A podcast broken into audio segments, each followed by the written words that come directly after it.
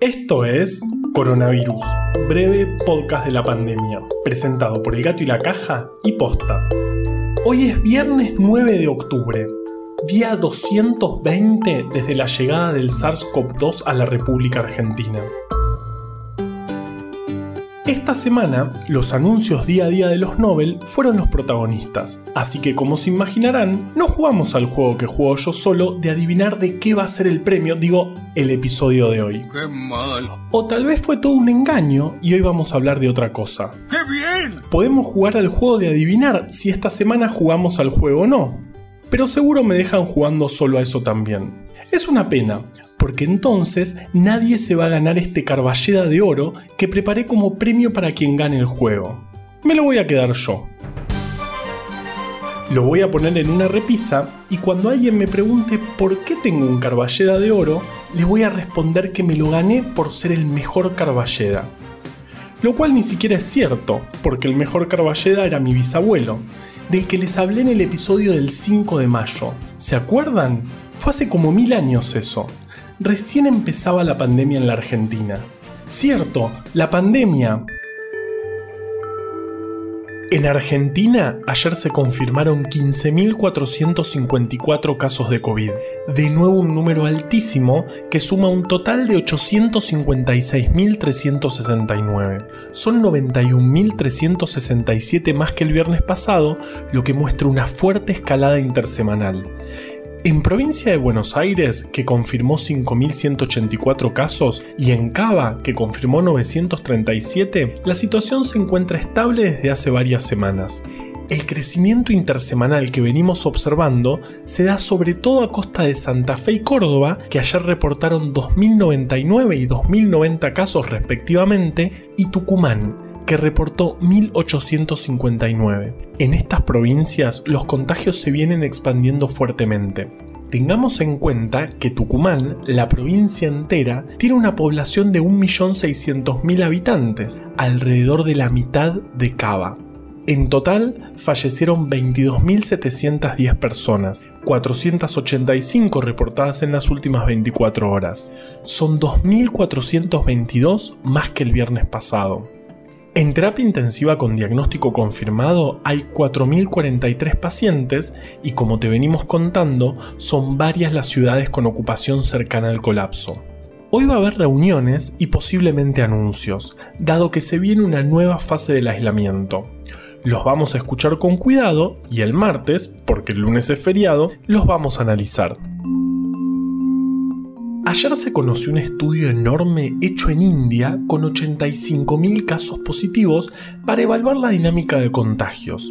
Los resultados mostraron que los contagios son mucho más comunes entre grupos de las mismas edades. ¿Te acordás hace unos días cuando Vale contó sobre lo complejo de que vuelvan las clases? Bueno, este trabajo muestra que hay que hacerlo con mucho cuidado y solo cuando la situación epidemiológica esté absolutamente controlada, ya que los niños son grandes dispersores del virus. Hablando de Vale, hoy tiene un entrevistado increíble. O sea, literalmente increíble. Yo todavía no lo puedo creer. Estuvimos toda la semana buscando unos entrevistados espectaculares y nos cancelaron cinco entrevistados nos cancelaron. Y el último a último momento. Pero no importa, porque nos acordamos que tenemos una persona que está haciendo cosas increíbles y no lo solemos contar.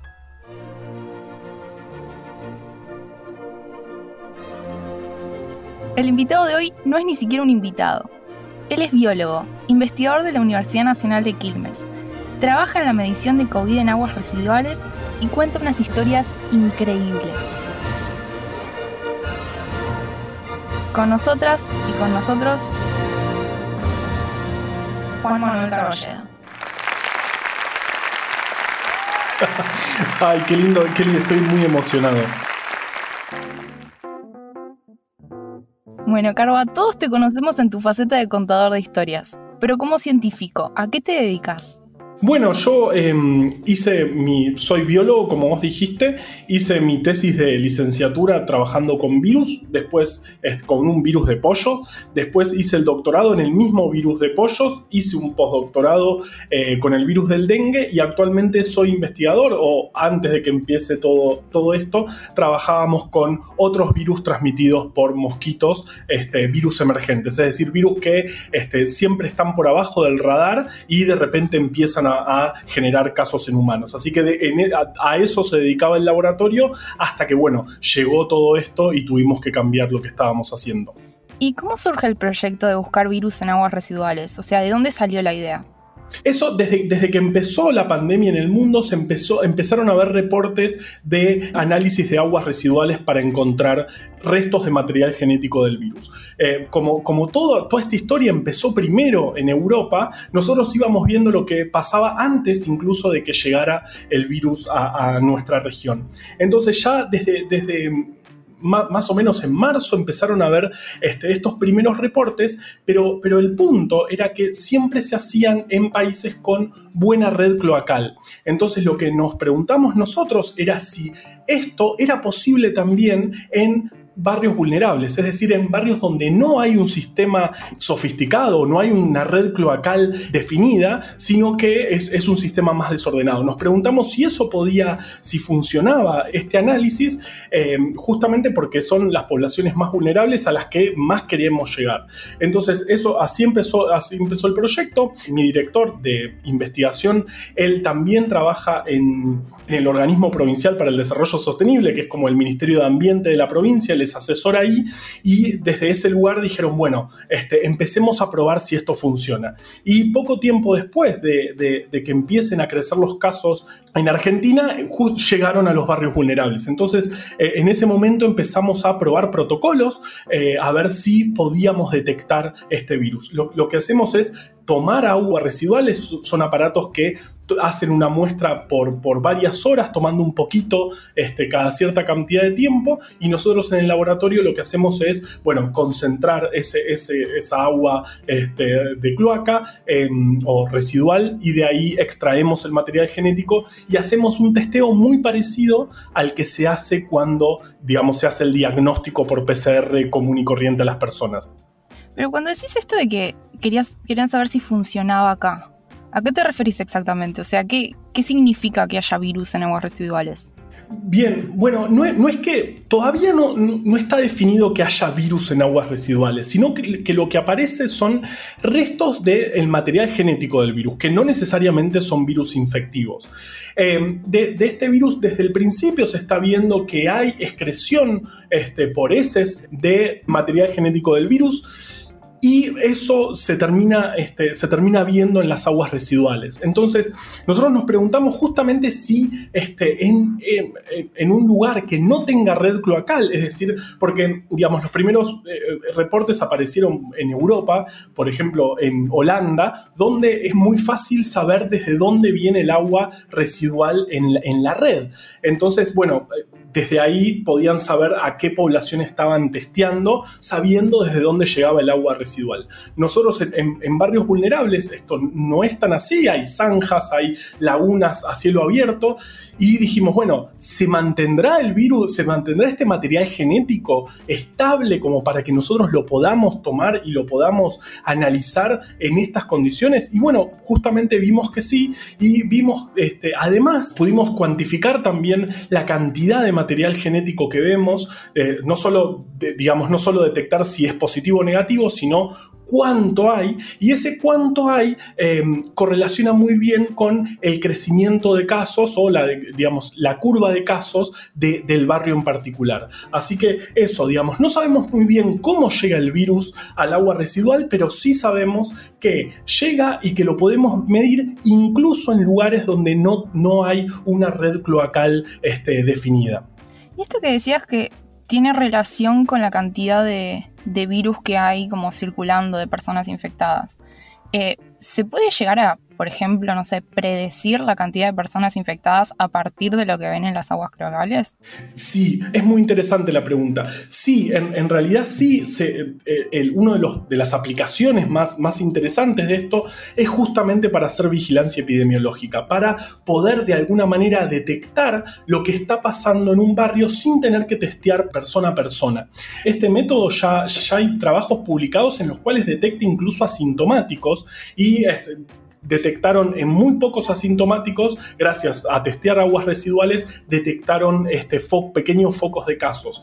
Así que sí, el hecho de que em, represente bastante bien eh, la cantidad de virus que hay, eh, sea bastante correlacionable a la cantidad de casos que hay, nos permite hacer una vigilancia epidemiológica sin testear a toda la población, porque como siempre venimos diciendo, eh, la capacidad de testeo siempre es un factor limitante y va a seguir siendo hasta por mucho tiempo más, es un factor limitante que todo el planeta está en este momento queriendo comprar y queriendo acceder a test diagnósticos. Así que poder monitorear toda una población a la vez es un, es un punto muy interesante para, para este momento de la, de la pandemia en el país y para el futuro, donde también vamos a estar buscando este, tempranamente o vamos a querer buscar tempranamente los focos.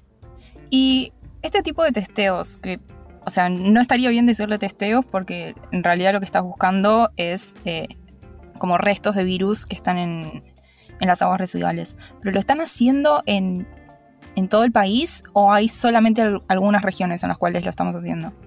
No, eh, nosotros formamos parte eh, de, la unidad coronavirus que formó el, Ministerio de Ciencia y Tecnología y somos, eh, creo que, nueve grupos en todo el país haciendo lo mismo. El tema es que nosotros, por, estar en la provincia de Buenos Aires y porque el virus llegó este, rápidamente a la provincia de Buenos Aires, fuimos los primeros que pudimos poner a punto el método porque, bueno, teníamos casos. Pero de nuevo, nuestro, nuestro protocolo se está repitiendo, el protocolo se está repitiendo en varios, con varios grupos y se están haciendo en varios lugares. En, varias provincias del país ya están, ya están este, haciendo monitoreo en aguas residuales. Off record. De investigación, ¿hay algo más que te parece que sea importante preguntarte? No, no, con eso estamos bien, creo. Sí. Entonces voy a otro tema. Hay rumores de que estás escribiendo otro libro, ¿puede ser? No sé cuánto puedo contar de esto realmente. Eh, Puede ser que esté, puede ser que, sea cierto, eh, pero realmente no sé cuánto me dejan contar. Eh, hay rumores y yo, eh, digamos, podría decir que sí. Si, no estamos grabando esto, sí, estamos escribiendo otro libro, pero no, no sé cuánto, cuánto puede salir a la luz de, de eso. ¿Sentís que esto es como la vez que Maradona se entrevistó a sí mismo? ¿Nos contás esa historia? Ese, fue un momento espectacular de la televisión argentina. Fue en el año 2005. Eh, Maradona tenía un programa que se llamaba La Noche del 10, que medía muy bien. Tenía, a, pesar de lo que se pensaba en un momento, medía muchísimo rating. Y hacía también entrevistas. Eh, hizo una entrevista a Pelé, varias entrevistas así a personajes muy importantes. Y un día se entrevistó a sí mismo en una, en una entrevista que duró más de una hora, en la cual era Maradona preguntando a Maradona. Era una cosa espectacular. ¿Arranquemos? Arrancamos, dale. Con un juego de cámaras muy interesante, con eh, Maradona con la barba crecida. Uno de los Maradonas tenía la barba crecida y el otro no. Búsquenlo, busquen esa entrevista porque fue maravillosa. En Maradona entrevistándose a sí mismo, preguntándose, por ejemplo, ¿cuándo te diste cuenta de que éramos el más grande del mundo? Y cosas así este, que, que me parece maravilloso. Diego, ¿cuándo te diste cuenta que eras el mejor del mundo? No me puedes preguntar eso, digo. Boludo, si vos lo sabés, que siempre pensamos lo mismo. Que siempre pensamos que fuimos los mejores. sí, la verdad. Bueno, y última pregunta. ¿Vos cómo estás llevando personalmente el aislamiento y la pandemia? Bueno, por suerte eh, hago, hago un podcast todos los días que, que, amo eh, y, eso, y eso realmente me, ayuda mucho a, atravesar la pandemia porque por más de que uno tenga días mejores o peores, todos los días, vos lo sabés muy bien, eh, tenemos que tener un capítulo, un capítulo listo. Entonces, este, el, hacer el podcast me, me ayuda mucho esa es Elsa que está ladrando. Eh, por otro lado, vivo con una perra em, que necesita correr, que está, que, está recomendado que corra varios kilómetros por día y en situación de aislamiento se complica, así que eh, vivo con una perra que está permanentemente jugando a que le tire la pelota por el pasillo de casa. Y también desde el principio, gracias a este proyecto del que hablamos recién, yo salgo, digamos, al laboratorio, seguí yendo este, prácticamente desde, desde abril, al menos dos veces por semana voy al laboratorio. Así que eh, la situación, mi situación de aislamiento es, es, un poco particular justamente por eso, porque tengo este, algo, tenemos algo que hacer todos los días, que, que lo hacemos con, con, mucho amor, que eh, espero que se note, y eso eh, me ordena un montón y además este, desde, desde el principio fui, fuimos al laboratorio a trabajar en esto que hablamos recién.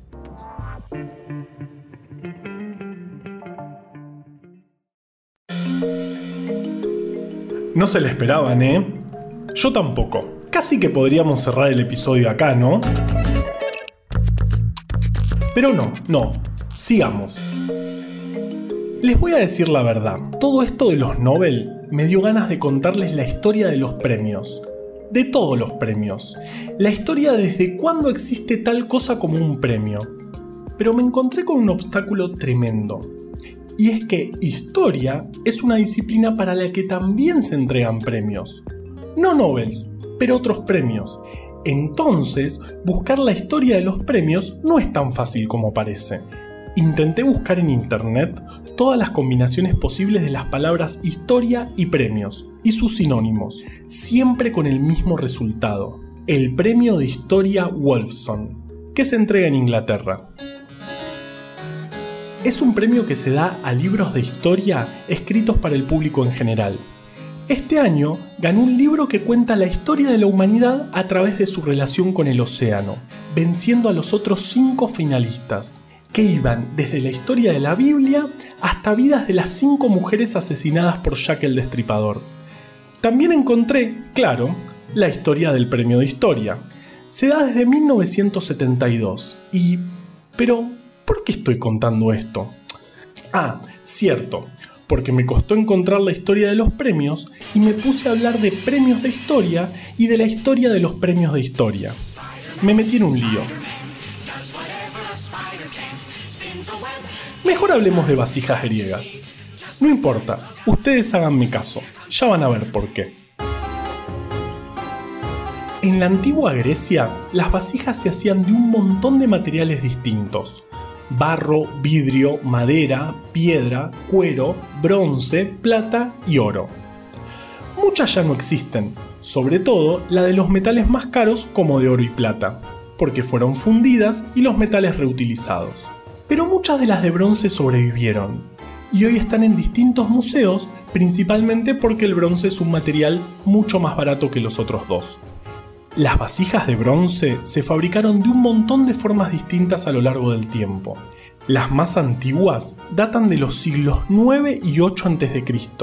y en realidad no eran vasijas sino estructuras de tres patas sobre las que se depositaban grandes calderos y que muchas veces venían decoradas con figuras de animales o criaturas mitológicas. Yo eso lo conozco como trípode, no vasija.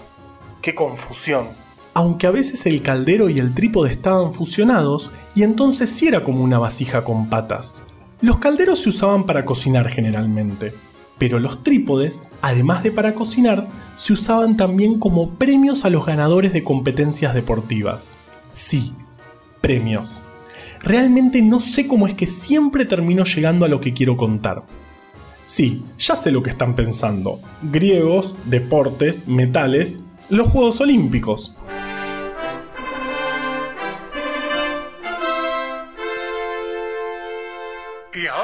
Al valeroso gimnasta coreano Kim Walsh, que hizo una perfecta salida y después supimos que tenía una pierna rota. Y si bien el primer registro de los Juegos Olímpicos en la antigüedad es del 776 a.C., es decir, el siglo 8 a.C., cuando los trípodes de bronce eran tendencia, los premios a los atletas olímpicos eran un poco más modestos. El único premio para los ganadores de los Juegos Olímpicos era una corona de olivos. Sí, un montón de ramitas enroscadas en forma de círculo. Bueno, igual no eran unas ramitas cualquiera, eran ramas de un árbol sagrado. Un árbol sagrado de olivas que crecía cercano al templo de Zeus. Y las ramas había que cortarlas con una tijera de oro. Y las tenía que cortar un joven. Pero no cualquier joven. Un joven cuyos dos padres estuvieran vivos. Recién entonces las ramas eran llevadas al templo de Hera donde se depositaban en una mesa de oro y marfil. Luego, los jurados de los Juegos Olímpicos tomaban las ramas, las entrelazaban y coronaban a los ganadores. Y ganaba uno solo por categoría. No había distintos puestos como ahora. Igual yo estoy en contra. Es un racimo de olivos. Re especial el racimo porque el joven, la tijera, el árbol sagrado, bla bla bla. Ya sé. Pero acabo de ganar la carrera más importante y me dan un racimo de olivos. Por eso no me dediqué al deporte. Se ve que en un momento se cansaron de tanta logística con las ramitas y decidieron empezar con las medallas. Hablando de medallas, en la ciencia, la historia de los premios no empezó cuando Alfred Nobel quiso limpiar su nombre manchado por ser comerciante de dinamita, sino mucho antes. La Copley Medal fue entregada por primera vez en 1731, 170 años antes que el primer premio Nobel. Y hoy en día sigue ocurriendo la entrega a la Royal Society y nació como premio al descubrimiento más importante del año en cualquier disciplina científica. El centro, claro que sí. Qué guardiana que es, menos mal que existe. La Copley Medal actualmente se entrega de manera anual a ciencias físicas o ciencias biológicas de manera alternada y es una medalla de plata, dorada y 25.000 libras, que a mí, por lo menos a mí, me parece mucho mejor que un racimo de plantas. Por eso me dediqué a la ciencia, ¿ven? Igual nunca gané un premio. Todo esto viene muy formal y solemne y ustedes se estarán preguntando si no se equivocaron de podcast. Momento, acá viene lo mejor. Mis premios favoritos a la ciencia se entregan desde el año 1991. Yo, Dexter, juro ante los genios de la ciencia. Desde la terminación de mi laboratorio y el helado de tequila, no ha existido un momento tan importante como este. No tienen el prestigio de los Nobel, pero son mucho más espectaculares. Los otorga la revista Anales de la Investigación Improbable y se lo dan a las investigaciones serias con los resultados más estrambóticos. Así es como toda esta semana de premios y solemnidades fue una excusa para hablar de los premios Ig Nobel, o sea, en castellano, innoble. O en realidad todo este podcast. ¿Se acuerdan de que hace dos semanas contamos, cuando hablamos del ganador de la medalla Darwin, que se había hecho un trabajo sobre si las palomas podían diferenciar entre un cuadro de Picasso y uno de Dalí? Obvio que ese trabajo ganó un Ig Nobel. También lo ganaron unos físicos que lograron hacer levitar magnéticamente a una rana. Luego uno de ellos ganó el Nobel de verdad por estudiar las propiedades magnéticas del grafeno. La ceremonia de los Ig Nobel es bastante divertida y el premio es espectacular. 10 trillones de dólares de Zimbabue, que en 2015 la última cotización que encontré de esa moneda eran algo así como 4 centavos de dólar estadounidense. Ok, eso cuenta como bullying económico, pero en Argentina tampoco estamos muy bien en esos términos, así que tenemos permiso para reírnos.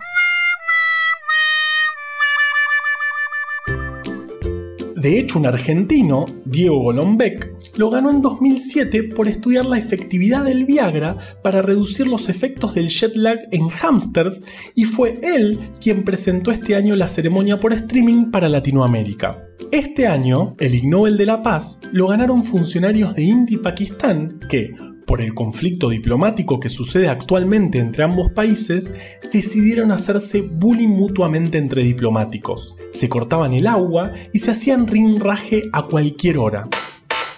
El de medicina lo ganó un grupo de psiquiatras que describió la fobia al ruido que hacen las personas al masticar, con los criterios para diagnosticarla y todo.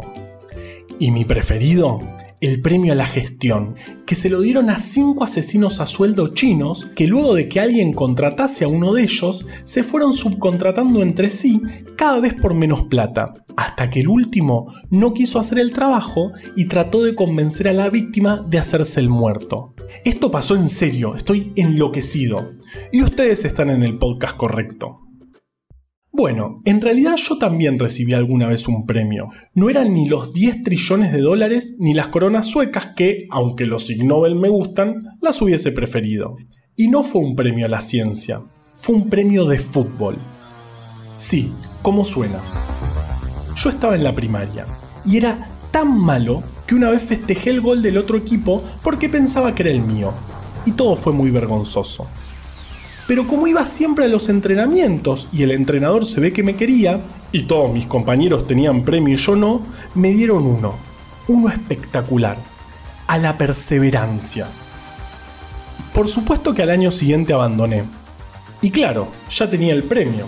Me dediqué a contar historias y a estudiar virus. Otras cosas que también necesitan perseverancia, incluso, capaz, más que el fútbol. Esto es demasiado. El muchacho que se toma un sifón en 15 segundos. ¿Qué le parece? Y hace más récord, pero este se lo va a mostrar hoy. Tráigamelo. Ahí está.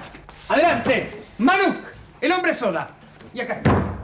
15 segundos, puede controlar, jefe, ¿eh? Se toma un sifón en 15 segundos. Ahí está.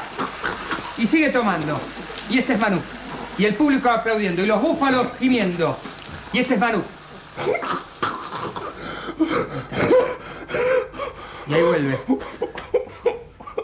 Paso. Ah, le quedó un poquito. Coronavirus, breve podcast de la pandemia, es una producción original del Gato y la Caja junto a Posta. Si vas a compartir un audio, que sea este. A la desinformación le tenemos que ganar en su cancha. Ayúdanos a que breve podcast llegue a todos lados. Este podcast lo podemos hacer gracias a bancantes. Ayúdanos a bancar estas iniciativas en elgatoylacaja.com barra bancar. Si querés leer más historias como estas, conseguí Breve Atlas Anecdótico de la Ciencia en elgatoylacaja.com barra tienda. Escucha todos los podcasts de Posta en posta.fm. También puedes encontrarlos en Spotify, Apple Podcast y tu app de podcast favorita. En la coordinación general de este podcast estuvo Nahuel Ugacio. Entrevista desde el armario, Valeria Zanabria. Nuestro invitado de hoy, no puedo creer que hicimos esto, qué manga de delincuentes. Producción por posta, Lucila Lopardo, Luciano Banchero y Diego del Agostino. En la edición, Leo Fernández. La identidad visual del podcast es de Belén Kakefuku. Este episodio fue escrito por Juan Cruz Balián, Valeria Zanabria, Ezequiel Calvo, Florencia Fernández Chape y por mí. Yo soy Juan Manuel Carballeda. Usa tapaboca, mantén la distancia y nos escuchamos el martes. Che, dice mi papá que el mejor Carballeda es él, que esta tarde pasa a buscar el premio.